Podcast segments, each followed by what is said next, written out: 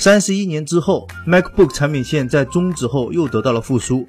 虽然不像初代 Macintosh 那样有里程碑式的意义，但十二英寸的全新 MacBook 确实给自家的 MacBook Air 产品线不小的压力。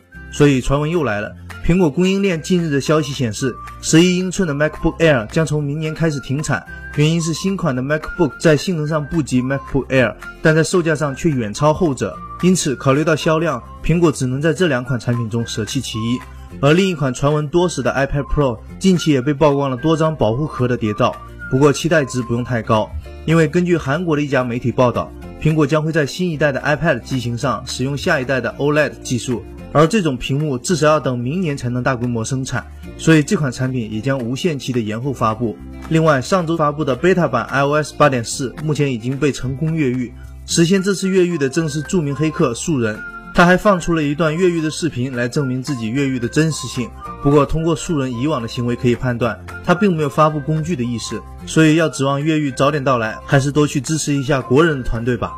说到越狱，Cydia 近日上架了一款名为 Pedicle 的壁纸插件。这款插件可以让你的 iPhone 增加更多的动态壁纸。安装好插件之后，你将会在壁纸的设置里看到八张额外的动态壁纸。喜欢这个插件的话，可以在 Cydia 购买。没错，它是一个收费的插件，售价为零点九九美元。买不买完全取决于个人需求了。接下来看看新品的消息，Galaxy S 六的推广正在如火如荼的进行。不过今天要看的是三星的一款平板产品，工信部曝光了这款平板的全部规格。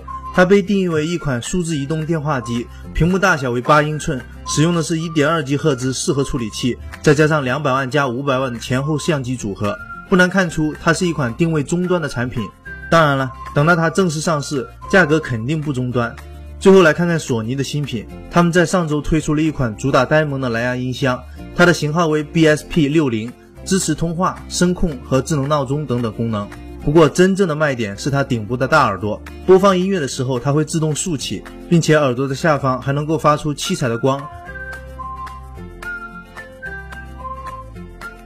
不知道索粉们是不是又要发出不买不是中国人的感慨了？另一款新品则是索尼突如其来的新旗舰 Xperia Z4。目前该机率先在日本本土发布，配置方面和传闻的基本一致，搭载了最新的高通810处理器，前置摄像头则是升级到了510万像素。该机最大的亮点应该就是它始终不变的设计了。当小编联想到姨夫的 One Sony 策略，才恍然大悟，原来真是 One Sony。